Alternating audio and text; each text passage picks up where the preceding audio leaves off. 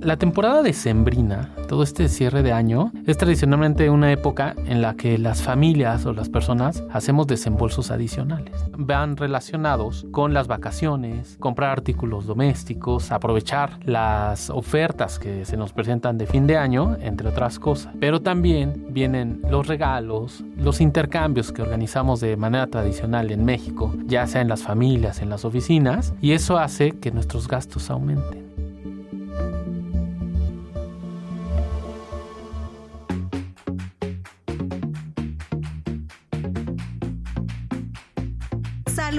Turismo, cultura, deporte, educación. Eso, y más, es lo que somos. ¿Y quiénes somos? Ya oíste. El programa del Instituto de Seguridad y Servicios Sociales de los Trabajadores del Estado.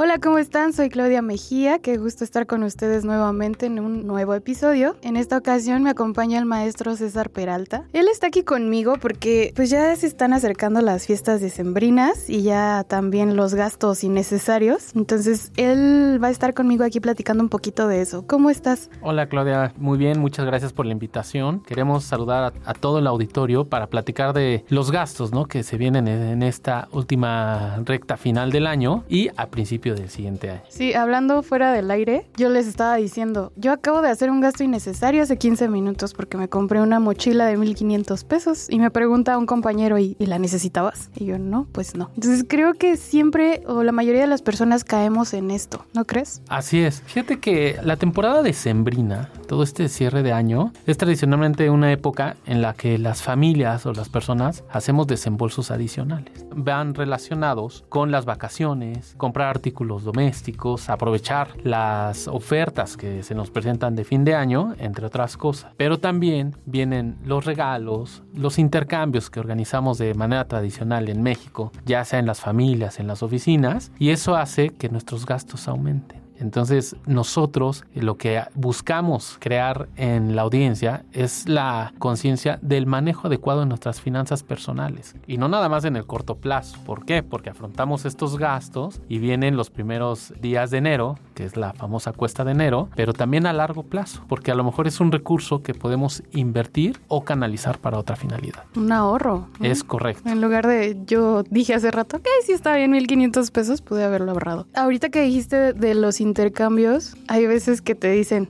ya, te vamos a meter un intercambio, ya, y aunque digas que no, ya estás incluido, ya todo. Como tú decías, también son esos pequeños gastos hormiga que no nos damos cuenta. Es correcto. Nosotros eh, damos un consejo muy importante. A veces es importante saber decir que no, que nos cuesta mucho trabajo. Sí. Pero tú das un ejemplo muy clásico y muy recurrente. Ya está el intercambio y ya estamos todos. Entonces a veces no nos preguntan y nosotros por no saber decir que no, ya estamos en el intercambio. Entonces es lo, es lo primero. Hay veces que tenemos posibilidades, es una buena manera de convivir, sí es cierto, pero también hay que priorizar nuestras, nuestros gastos. Entonces a veces es la mejor opción decir no puedo o también se vale decir no quiero. Y eso no implica que tú no quieras convivir o que no tengas una buena línea de ambiente laboral, ¿no? O una buena convivencia familiar. Aquí es importante eh, analizar todo esto para poder manejar nuestras finanzas bien de cara a lo que viene más adelante. Sí, claro, y viene también la otra parte, ¿no? Digo, parte de manejar, saber manejar esas finanzas es la persona que está haciendo el intercambio, ser empático con la otra persona y decir, bueno, si no puede es por algo y ya, no pasa nada. Pero también tú, ¿de qué sirve un intercambio? Era lo que tú decías, de poder relacionarse, de estar con los compañeros y todo, pero es necesario. Esa, esa es la pregunta. ¿Es necesario? ¿Es importante? Esas respuestas las tendrá cada quien. Pero todos estos gastos, tú mencionabas hace un momento algo muy importante y un término que está eh, usándose cada vez más, que es el del gasto hormiga. Ujú. Nosotros tenemos que aprender a identificar este gasto hormiga. ¿Y cuál es? Este gasto representa todas aquellas pequeñas salidas de dinero que vamos haciendo en nuestro día a día. Un ejemplo, nuestro café. Podemos ir a comprar un café que puede llegar hasta costarnos más de 100 pesos y eso se vuelve un gasto hormiga día a día. ¿Qué pasa si yo lo sumo a lo largo del mes? Si yo me compro un café diario de 100 pesos, estoy hablando de 3 mil pesos en café al mes O hasta más. o hasta más. ¿Qué podemos hacer? Identificar esto, qué tan necesario es, qué tan importante es, por qué tú mencionabas el ejemplo de el gasto que acabas de realizar. ¿Qué pasa si yo dejo de consumir este gasto, este café y lo canalizo a esta mochila? Entonces empiezo a mover mis finanzas de otra forma. Pero también tenemos otro gasto que es importante identificar, que es el gasto llamado vampiro. ¿Qué es el gasto vampiro? Les voy a poner un ejemplo. Que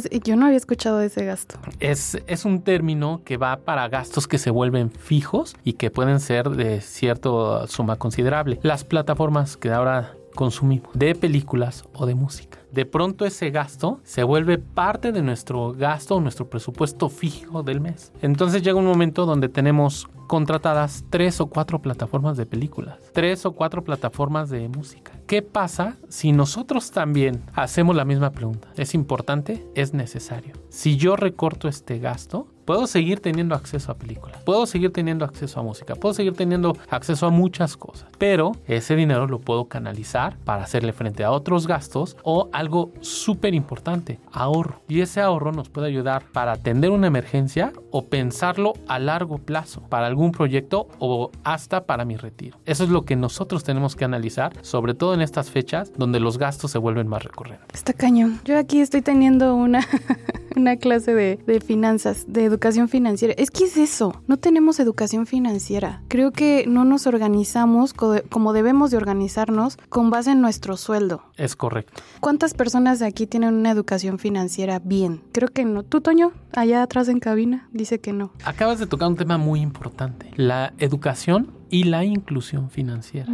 Nosotros desde nuestra trinchera, eh, independientemente de que seas un trabajador afiliado a algún eh, instituto de seguridad social o seas un trabajador independiente, nosotros estamos preocupados por la educación y la inclusión financiera. Y dos de nuestros cuatro ejes estratégicos van para allá. El primero de ellos es fomentar el ahorro. Y el segundo de ellos es ser el referente en inclusión y educación financiera. Cubrimos 25 de 26 temas que tocan todas las afores a nivel nacional. ¿Por qué comento esto? Porque nosotros en nuestras redes sociales y en nuestra página, que los invito a que las consulten, van a encontrar tips, van a encontrar consejos de cómo manejar adecuadamente sus finanzas personales. Incluso si yo no estoy en el mercado laboral, puedo acceder a unas herramientas que te quiero platicar donde me van a permitir identificar mis gastos hormiga, mi gasto vampiro y hacer un pequeño ejercicio de qué pasa si yo esto lo canalizo al ahorro. Como un simulador. Es correcto, es una calculadora integral que desarrollamos en beneficio de toda la gente. Esta calculadora integral se compone de tres apartados. El primero de ellos es identificar los gastos hormiga. Entonces ahí ustedes pueden hacer un desglose de cómo están gastando muy puntual y les vamos a ayudar a identificar los montos que ustedes están destinando a este gasto hormiga. Que a veces no los identificamos porque a veces es algo que se vuelve tan cotidiano, pues es mi café todos los días. No, los, no les estamos diciendo no consumas café, pero puede haber mecanismos alternativos u opciones alternas a esto. Como tú dices, las preguntas básicas que hay que hacerse cuando vamos a comprar algo. ¿Cuáles son? ¿Lo necesito? Y es importante. ¿Y es importante? Es correcto. Esas son las eh, preguntas básicas que debemos. Y aprender a decir que no. Y aprender a decir que no. Sobre todo en estas épocas, insisto, de intercambios, de regalos, de todas estas dinámicas, de cenas, porque de pronto ya tenemos la cena del trabajo, la cena de los amigos, la cena de los primos, la cena de la familia. Entonces son gastos que a final de cuentas impactan sobre nuestras finanzas. ¿Cómo impactan, como decíamos al principio, en enero, en esta cuesta de enero? Mira, lo que impacta es yo llego sin capacidad financiera para hacer frente a mis gastos en enero. La otra, que también es un factor muy recurrente, es que ya llego con un alto endeudamiento. Mencionábamos ahorita cómo manejo los recursos con los que tengo mi salario. De pronto yo gasto en cuestiones regalos, cenas, entonces a veces hacemos uso del mecanismo más fácil que tenemos de crédito que son las tarjetas de crédito. Hay gente que pide préstamos, entonces llega enero, empiezan a correr los pagos o hay pagos que son en su totalidad y yo ya no tengo cómo hacerle frente a estos gastos. Claro, cuando dices, ok, lo pago a meses. Es o estos programas que tienen de adquiérelo hoy y lo pagas hasta febrero, ¿no?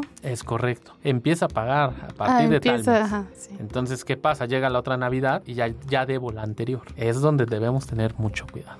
Yo así me imagino. A ver, Claudia, ¿cómo te imaginas en tres meses? Sí, eso, Sí, es que realmente sí. Así es, y eso es a corto plazo. ¿Cómo me veo a tres meses? Pero debemos pensar en cómo me veo a un año, en cómo me veo a diez años. Yo sé que es difícil, pero no, yo creo que la debemos fomentar también la cultura del ahorro y la cultura del ahorro a largo plazo, pensando en mi retiro laboral o en otras cuestiones que se van a atender que son inmediatas, que pueden ser salud, que puede ser educación, pero tenemos que ya empezar a pensar de esa forma. Sí, en un futuro. Es correcto.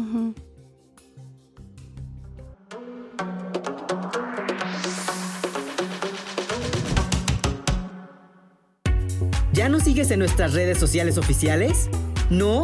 ¿Qué esperas? Búscanos como ISTMX y síguenos en Facebook, Twitter, Instagram, TikTok y YouTube.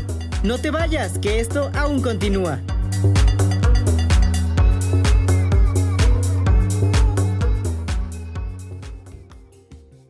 Bueno, ya están estos fondos de ahorro, están es- que nos apoyan en, bueno, que quieres empezar a invertir en tu retiro, puedes empezarlo a hacer tú haciendo un, un ingreso a tu cuenta de Afore. Es correcto. Entonces, yo creo que esos 1.500 pesos que hoy me gasté los hubiera metido a mi cuenta de Afore y Es- hubiera tenido rendimientos. ¿no? Es correcto. Fíjate que tocas un tema muy importante. Para la gente que tiene alguna cuenta de Afore, es muy importante bajo el sistema actual impulsar el ahorro. ¿Qué pasa si tú hubieras metido tus 1.500 pesos a tu ahorro en un Afore? Es, esos recursos, las Afores los invertimos y te van generando rendimientos adicionales. Los rendimientos los puedes consultar en la página de Consar, eh, lo puedes preguntar en tu Afore. Y eso te va generando rendimientos a largo plazo. ¿Para qué? Para que en el momento en que tú digas, ya me retiro laboralmente, tengas un mayor ingreso. Entonces, eso es muy importante. Y eso es una prevención a largo plazo. Pero también lo puedes pensar en, en corto plazo. Es decir, voy a establecerme un objetivo. Quiero pagar un viaje para el siguiente año. Lo podemos invertir en la Afore. Lo podemos ahorrar en la Afore y en el momento en que ya tenga que hacer uso, yo puedo disponer de ese recurso adicional que nosotros eh, metimos en nuestra Afore. Y además los recursos están seguros. Los recursos de todos los trabajadores que se encuentran ahí están garantizados. Hagamos un ejemplo, hablando de educación financiera. Yo gano, un ejemplo, mil pesos al mes. Es bien poquito, pero hay gente que los gana. Mil pesos al mes. Para empezar yo a poder tener un, man- un buen manejo de mis finanzas, ¿qué tendría que hacer? Ok, ya tengo mis mil pesos. ¿Qué hago con esos mil pesos para no gastarlos en cosas innecesarias? Mira, ¿qué, qué es, ¿qué es lo primero? Lo primero que te recomendamos es identifica tus gastos. Para esto te comentaba de nuestra calculadora. Pueden consultarla en nuestra página de internet. Es para todos. eh, la página de Afore Pensioniste. Tú entras a la calculadora y viene el apartado de mis finanzas personales. Ahí te va a permitir identificar tus gastos, principalmente los fijos más los adicionales. Entonces, ya que lograste hacer una identificación de todo, ya es donde puedes empezar a canalizar. Ahora, ¿qué tenemos que, ha- que hacer? Pues establecer un presupuesto. ¿Cuál es mi presupuesto? Para lo que necesito para eh, vivir, para alimentarme, para transportarme, para cuestiones si estoy estudiando para la escuela, si estoy trabajando para esto. Si tienes carro, tienes... Es correcto. Después vienen los gastos adicionales, como los que tú mencionas. Ok, tengo coche. ¿Cuánto me voy a gastar de gasolina? ¿Cuánto me voy a gastar en largo plazo? Oye, ya necesito un cambio de llantas. Entonces empiezas a establecer todas esas prioridades. Y ya a partir de ese desglose, ya identificas cuánto puedes canalizar al ahorro o cuánto puedes canalizar para algún gasto adicional. Para que eso te permite una buena planificación. Eso es lo que nosotros recomendamos. Es difícil ahorrar, sí, a veces se vuelve muy difícil ahorrar. Y entendemos porque son muchas las necesidades que tenemos. Pero si nosotros no identificamos cómo eh, sale nuestro dinero, jamás vamos a poder eh, cumplir algún objetivo. Sí, claro. Es difícil ahorrar, pero también es una ayuda muy grande. Te haces una autoayuda. Yo me acuerdo una vez que, bueno, yo tenía mis ahorros y era necesario gastarlos. Pero sabes que tienes algo ahí. O sea, sabes que tienes algo que te puedes apoyar en eso. Pero cuando no tienes nada, o sea, si te quedas así de, ¿y ahora? ¿De dónde voy a sacar, no? Y ahí Es empiezan correcto. los préstamos, empieza que le pides a un compañero o a familiares. Y entonces ahí viene el, el El endeudamiento es correcto. Que eso a final de cuentas se vuelve una carga adicional. Entonces, eh, muchas veces solicitas, tienes un endeudamiento, un préstamo. ¿Para qué? Para atender alguna emergencia. Eso es algo que no puedes eh, planear o programar. Pero hay otras cosas que sí las podemos hacer, pero la realidad es que no lo hacemos. Entonces es donde tenemos que tener mucho cuidado. Híjole, es que esto, yo ahorita estoy tomando una clase. Ahora seguimos hablando de estos gastos innecesarios, pero también es como decías, el no saber decir que no, pero aquí viene lo de quedas mal con la familia, quedas mal porque en diciembre necesitas regalar cosas, o los reyes para los niños. Híjole, ojalá ningún niño escuche esto, pero, o sea, esos regalos que necesitas darle a los niños. ¿Cómo decir que no ante, ante que tu hijo necesita eso? Claro, claro. Mira, para esto nosotros eh, tenemos una serie de consejos que van orientados a estas fechas de fin de año de inicio del siguiente para que, que esperemos que les ayuden y se los queremos transmitir. El primero de ellos es establece un presupuesto. Antes de comenzar a gastar el dinero en regalos, decoraciones, festividades, hay que establecer un presupuesto que sea claro y realista. Tenemos que decidir cuánto podemos gastar en total sin caer en deudas innecesarias por estos conceptos. Y también hay que dividirlo en categorías. Ok, ¿cuánto le voy a destinar a las cenas o comidas? ¿Cuánto lo, le voy a destinar a los regalos? ¿Cuánto voy a destinar a las vacaciones? Posteriormente, ¿qué sugerimos? Ya estás en una dinámica, ya estás en algunos intercambios, vienen los regalos. Haz una lista de los regalos. Haz una lista de lo que se desea comprar o lo que se tiene que dar en algunos intercambios. Y apégate a ella. Porque de pronto, ¿qué pasa? Ah, bueno, pues ya vi una mochila. Voy a seguir el ejemplo de la mochila. Pero ¿qué crees? Ya me encontraron una mochila contra el agua. Ah, ok. Pero ¿qué crees? Ya me encontré una mochila que es contra el agua y además contra fuego. Entonces empiezan a subir los gastos y los costos. Entonces eso nos saca nuestro presupuesto. La siguiente que nosotros recomenda, la siguiente recomendación que nosotros damos es compra con anticipación. Muchas veces dejamos que llegue la fecha y entonces voy por el regalo, pues ya es más caro. Entonces podemos eh, ver algunas ofertas, algo, y por lo regular, sobre todo en los viajes, si compras con anticipación, puede salir más barato. Lo siguiente es considerar regalos significativos y económicos. Hechos a mano. Exacto, parte de lo que platicamos. Yo creo que a veces caemos en las dinámicas de si no es costoso, no te valoro o no me Mm. valora. Y no es así. La idea de estas fechas es convivir, es estar cerca de los seres queridos. Entonces, independientemente del costo, aquí sí es importante el detalle y la intención. Y es lo- una parte de lo que nosotros recomendamos. Utiliza cupones y descuentos. Muchas veces eh, menospreciamos estas formas de ahorro. Que de pronto vemos, ah, eh, en este cupón tengo 10% de descuento en un alimento. Te voy a dar un ejemplo, una pizza. Pues aprovechalo. A final de cuentas, aunque sean pesos, para tu presupuesto. Planifica tus comidas con anticipación. Si vamos a ser anfitriones de reuniones o de comidas, vamos a establecer fechas con anticipación para que también nos permita comprar con anticipación los insumos. Controlar los gastos diarios. Eso es súper importante. ¿Qué pasa? Eh, y no nada más en estas fechas, en todo, en todo el año. De pronto estamos en la dinámica y, ah, ya vi las galletas, ya me compré las galletas, ya me compré las papitas. Entonces, esas pequeñas salidas de dinero que son los gastos hormiga, debemos controlar. La siguiente es evita, evita el endeudamiento navideño y de fin de año. Volvemos al, mismo punto. Si no planifico, si no sé decir que no en algunas ocasiones, si no mido los gastos que yo tengo, los obsequios, voy a caer en factores de ende- endeudamiento. Y a, a veces es muy fácil decir, bueno, me endeudo y lo empiezo a pagar dentro de dos o tres meses. Ahí es donde vienen los problemas. Entonces, no, dejemos, no nos dejemos engañar por estos espejismos que a veces son buenos, son útiles. Sí, no estamos diciendo que no lo uses. Si estás en posibilidades de afrontarlo, úsalo. Pero si no, la recomendación es no te endeudes. Lo, algo muy importante, prepara un plan financiero para enero. Viene el gasto de Día de Reyes, bien lo comentabas, los regalos. Pero ya a partir de ahí viene la parte llamada la cuesta de enero, que es ya hice un desembolso fuerte en diciembre, en enero inmediatamente me va a impactar. Entonces también hay que hacer dentro de las finanzas personales qué gastos tengo ya obligatorios, fijos o adicionales para enero, para sobre el presupuesto que queda poder destinarlo para cuestiones a- adicionales. Y lo último es practica la moderación. La moderación es muy importante y no nada más para estas fechas, es en todos los gastos. Aquí de pronto, ¿qué pasa? Tenemos alguna plataforma de películas, pongo de ejemplo, pero a veces dentro de las plataformas te cobran películas adicionales. Entonces es ya no caigas Sí. en ese gasto Tú dices, adicional. ah, sí, está bien, son 40 pesos, no pasa nada. Es correcto, es correcto. Es el no pasa nada. 40 pesos. Y no lo vemos. Pero ya cuando haces el acumulado, dices, ya esto ya pesó. Y eso lo pudiste destinar para alguna otra cuestión, para darte un gusto, para algún regalo, para lo que tú lo quieras destinar.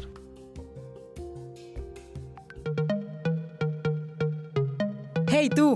No te muevas, esto aún no termina. Y si te perdiste algún programa, puedes escucharlo en tu streaming favorito. Estamos como ya oíste.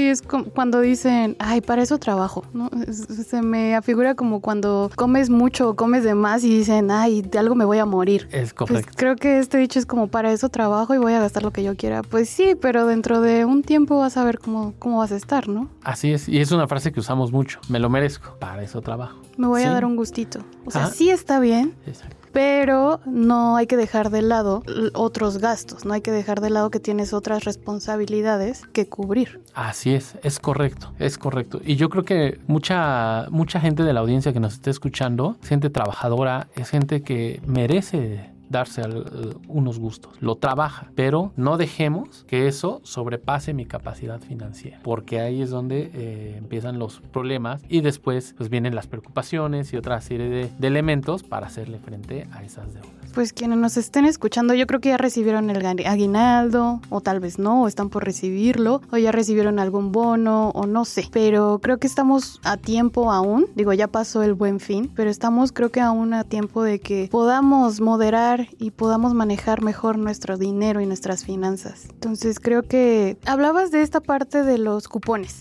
Ujú, y de las cosas que te dan de que, ay, mira, ten un cupón o ten esto o Así es. no sé, cosas que luego te regalan, ¿no? Yo me acuerdo una vez que yo saqué un- una carterita de cupones que yo tenía y llegamos a un restaurante con amigos y yo saqué mis cupones y se me quedaron viendo, ¿no? Y yo así como de, hasta rara me sentí, ¿no? Así como que, ¿qué pasó? Y me dijeron, ¿vas a pagar con cupones? Y yo, pues sí, ¿qué tiene? Ay, está bien. Entonces tenía una compañera que era muy directa y muy sincera y me dijo, es que te ves pobre. Entonces cuando me dijo eso yo dije, híjole, entonces sí te llega como, como ese estigma y dices, no, pues sí, sí me veo pobre, ¿no? Lo guardo. Pero ahorita que, que lo comentabas, dices, bueno, ¿y qué tiene, no? Es Es correcto. parte de tus finanzas y es parte de que estás moderándote y que estás aprovechando algo. Es correcto. Y eso, eso que mencionas es lo peor que podemos hacer, dejarnos llevar por los comentarios. Ujú. El hecho de que tú estés ahorrando o haciendo uso de un descuento que obtuviste por la razón que sea, es válido. Aquí también debemos recordar, no todos tenemos las mismas capacidades financieras. Si comparas a alguien que tiene un su- sueldo de mil pesos a alguien que tiene un, un sueldo de 10 mil pesos, obviamente la capacidad de gasto es distinto. Nosotros debemos centrarnos en nuestra realidad. Y si alguien nos dice o nos critica, no dejarnos llevar por eso. A final de cuentas es un ahorro. Y, y ese dinero que te vas a, eh, que, que no vas a ejercer, que no vas a gastar, sean 5 o 10 pesos, suma, suma, suma, suma, suma para otras, otras Claro. ocasiones. Pero sí no, de- no debemos dejarnos llevar por esa- esos comentarios. Y obviamente, pues el consejo es también evitar hacerlos. Ujú. ¿Para qué? Para no hacer sentir más, más gente, porque nosotros al estar ahorrando, sea por medio de cupón o de cualquier otro mecanismo, es un beneficio para todos. Claro. O luego cuando dicen, ay, es que eres muy codo. Es que no, no, no sueltas nada. Igual tenía un amigo que no soltaba y no decía, no, yo no aporto, yo no nada, no. Entonces también había veces que decíamos, pero ¿por qué no? O sea, si todos estamos dando, ¿por qué no? Y él nos decía, es que yo cuido mi dinero. Claro, Pues tiene mucha razón. es ¿no? correcto. O sea, no, no es que sea codo, sino que él cuida lo suyo, cuida su dinero y cuida sus finanzas. Es correcto y a lo mejor tenía otro objetivo en mente. A lo mejor él- su objetivo era yo me quiero comprar un automóvil, me quiero comprar una bicicleta, me quiero ir de viaje. Entonces también ese no lo estaba canalizando. Porque si, si, lo, si nos ponemos a pensar y analizar las cosas, hay situaciones innecesarias a las que en- entramos. Y eh, el diciembre es un claro ejemplo. Hagamos cuentas de a cuántas cenas Sí, ¿Vamos o, te- o nos están invitando? ¿A cuántos intercambios? ¿Cuántos regalos? ¿Qué pasa si eliminas un poco estas prácticas? Insisto, no es eliminar convivir, no es eliminar regalar, no, no estamos diciendo eso, pero sí de una, de una manera que no te endeude. Y eso no quiere decir que no quieras a alguien, que no estimes a alguien. Simplemente es que estás cuidando tus gastos, tu dinero, para afrontar situaciones que pueden venir más adelante. claro. Hoy, muchachos, los regalos van a ser ah, manuales. O sea, esta Navidad, yo voy a decir en mi casa, esta Navidad van a ser regalos manualidades. Y es que es algo más bonito. Así es. Porque te da la curiosidad de que a ver qué, qué van a hacer o qué hicieron para mí o qué esto, ¿no? Es correcto. Digo, nunca lo he aplicado, pero ya me diste la idea y lo voy a aplicar. Sí, es, es una opción. Es una opción para no irnos tan, tan lejos, ¿no? Porque de pronto, no, que sea una pantalla, que sea una computadora. No, espérame. Sí. Podemos hacer detalles, no sé, un intercambio de playeras con la foto de tu pareja, con la foto de la familia. Hay muchos ejemplos que pueden ser de bajo costo y que pueden generar la misma satisfacción y, y demostrar el mismo cariño. Hablan también de esta parte de que llegan a empeñar cosas las personas y que dicen, ok, después la saco, no hay problema, ¿no? Después voy a tener dinero para sacar la cosa. No es así tampoco. Es correcto, es correcto. A veces, y, y fíjate que este fenómeno se da después de algunas épocas de gasto fuerte. Mm, Entonces la gente para hacer frente al endeudamiento al que se recurrieron o para hacer frente a lo que viene recurre al empeño de las cosas que muchas veces ya no ya no son recuperadas. ¿Por qué? Porque no hay una correcta planificación. Insistí, insisto, si es una situación de emergencia, si es una situación que hay que hacer frente, pues sí, a veces dicen por ahí que los bienes son para remediar los males. Entonces la gente los empeña para hacer frente, pero si es para una cuestión que no eh, no debe, no debe requerir este, esta medida, no lo hagan. No empeñen sus cosas para hacerle frente a un intercambio, para, para hacerle frente a una cena de tal magnitud. Para quedar bien con alguien. Exacto, eso evítenlo. Que sea para hacerle frente a una emergencia. Esto tenemos que salir con el presupuesto que tengamos. Esa es la mejor recomendación que podemos dar. Muy bien. Digo, Toño, ¿ya escuchaste? bueno, quienes están escuchando, todos estos consejos que nos dio César creo que son muy importantes. Y como decía hace rato, ya pasó el buen fin, pero ahí viene Navidad, viene Año Nuevo, viene Reyes. Entonces, pues háganlo, empiecen a hacerlo. Háganse estas preguntas de, ¿lo necesitas? ¿Es importante? Y aprender a decir que no. Es correcto. Eh, y esta otra de, que no te importe lo que digan. Es correcto, es correcto. Esas son la- la- las preguntas básicas para, para cualquier gasto y no nada más en estas épocas, insisto. Sí. Es para todo el año, para nuestro día a día. Sí, claro. Y por favor, si van a hacer intercambios, primero pregunten antes de, de contemplar a la gente. César, me dio muchísimo gusto que nos dieras estos consejos tan importantes que, como dices, es para todo el año y para toda nuestra vida, porque no solamente es que llegue a la cuesta de enero, sino que llega el siguiente año y qué vas a hacer, ¿no? Llegas endeudado, llegas como que ya tengo otra deuda que pagar, ya me embargué en esto. Entonces, muchas gracias por estar aquí conmigo y darnos estos consejos. Gracias a ti, Claudia. Para tu audiencia, eh, también agradecerles el que nos escuchen. Muchas gracias a, a ustedes. No, pues a ti, a ti, gracias por estar aquí.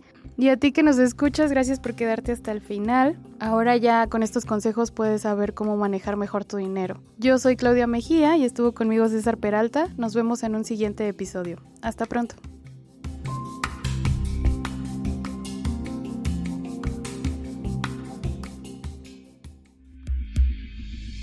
Este programa es realizado gracias a la colaboración de Claudia Mejía, Antonio Tapia en la producción, Cristian Ortiz y Ámbar Mora en la producción ejecutiva. En comunicación social, Alma Rosa Rivera. En la dirección general del ISTE, doctor Pedro Centeno.